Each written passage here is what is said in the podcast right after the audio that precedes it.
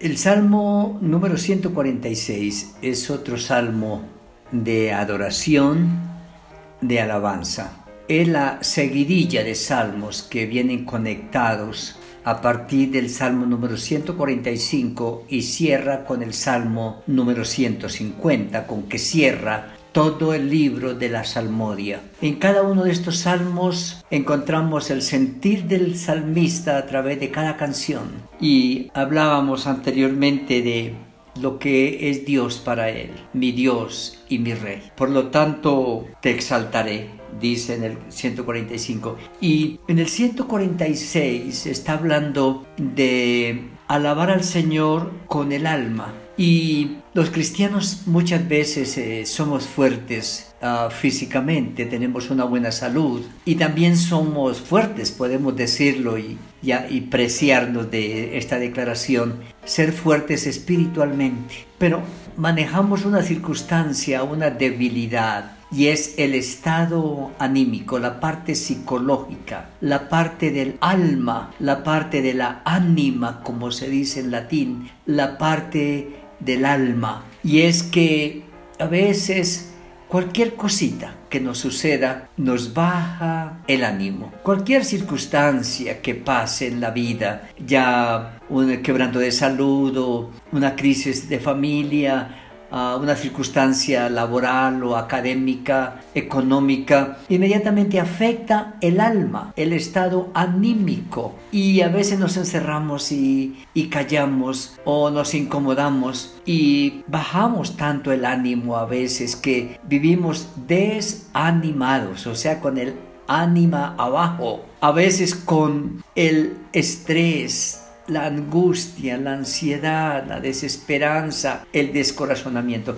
Y David está aquí diciendo, ah, mi situación era muy, muy dura, pero tenía vida y espiritualmente me sentía fuerte y he aprendido en todas estas circunstancias a ponerle el alma, a ponerle el alma a mi relación con Dios. En medio del dolor recobro el ánimo para decirle Señor gracias por los años de buena salud que tú me has dado y esta circunstancia en mi salud por la que estoy pasando la traigo a ti con buen ánimo decirle Señor, gracias por todo, la abundancia y la escasez. Gracias por los semestres que he ganado y las materias que he perdido. Gracias por la bonanza económica o por la crisis profunda en mi economía, en mi empresa, en mi parte laboral. Qué difícil es mantener el alma, el ánimo en cualquier circunstancia para decirle Señor gracias. Y Él está diciendo, alaba, oh alma mía, Jehová, y en mi vida alabaré al Señor y procuraré cantar salmos todos los días de mi vida.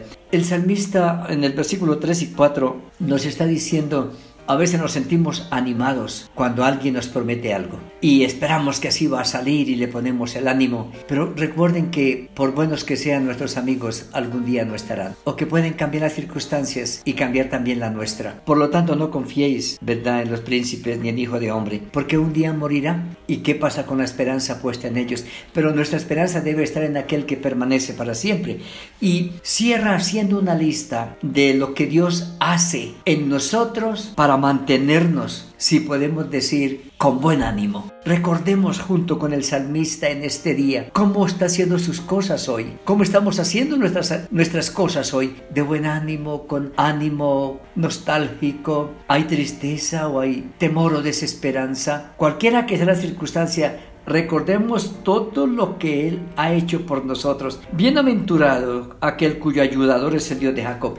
Primero, en cualquier circunstancia contamos con una ayuda segura. Versículo 5. Tenemos en quién poner la esperanza cuando arriba dice, no confiéis en el hombre, más el versículo 5 dice, coloquemos nuestra esperanza en el lugar correcto. ¿Por qué? Porque todas las cosas que Él ha hecho las ha hecho bien y permanecen. Hizo los cielos y la tierra, el mar y todo lo que en ellos hay guarda verdad para siempre, nunca nos va a fallar. Versículo 6. Hace justicia a los agraviados. No importa los agravios que hayamos recibido, no importa lo que hayan dicho de nosotros, Él hace justicia a los agraviados, da pan a los hambrientos. Estas son situaciones que nos desaniman, los agravios o la economía floja, pero da pan a los hambrientos. Liberta a los cautivos, no solamente estar en, en una prisión, en un eh, reclusorio, sino a veces nos somos cautivos del pasado, de los temores, de lo que fue mi vida hace unos años atrás y no he dejado eso atrás y eso me amarga y me atormenta y me desanima hoy. No, Él liberta a los cautivos. Él nos da una visión nueva de la vida. Versículo 8, como lo hizo el Señor en forma física, también nos da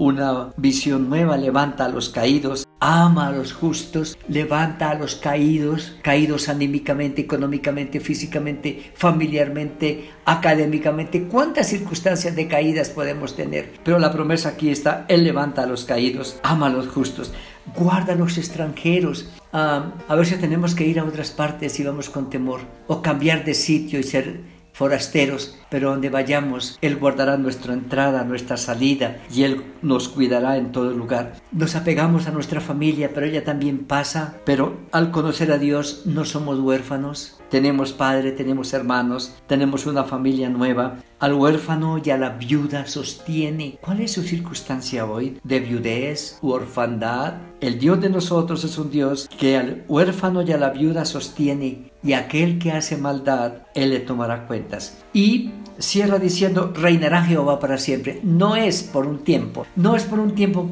como pasa con mis padres, los tengo por un tiempo, es una bendición. Mis hijos los tengo por un tiempo, aún mi trabajo es por un tiempo, mi carrera es por un tiempo, porque todo tengo que dejarlo acá. Pero el Dios en quien he creído es el Dios que me sostiene aquí, me sustenta y me guarda aquí, y con quien seguiré hasta la misma eternidad. Y Él le dice a la ciudad, a su gente, a su nación, y nos lo dice a nosotros hoy, a ustedes en forma personal, a ustedes con sus familias, a la iglesia, a la sociedad. Reinará Jehová para siempre, para siempre. Tu Dios oción de generación en generación. Señor, gracias por mi vida hoy. Señor, quiero alabarte con mi alma y darte gracias porque cada una de estas cosas que acabo de enumerar, en su gran mayoría, se han cumplido en mi vida y tú me has guardado y me has bendecido y me has sostenido. Pero tú me das la promesa de bendecir a mis hijos y a los hijos de mis hijos. Por lo tanto, dame la gracia de creer, de esperar y descansar en tu palabra de que tu palabra es verdad y la cumplirás a mi favor en su momento oportuno. Amén.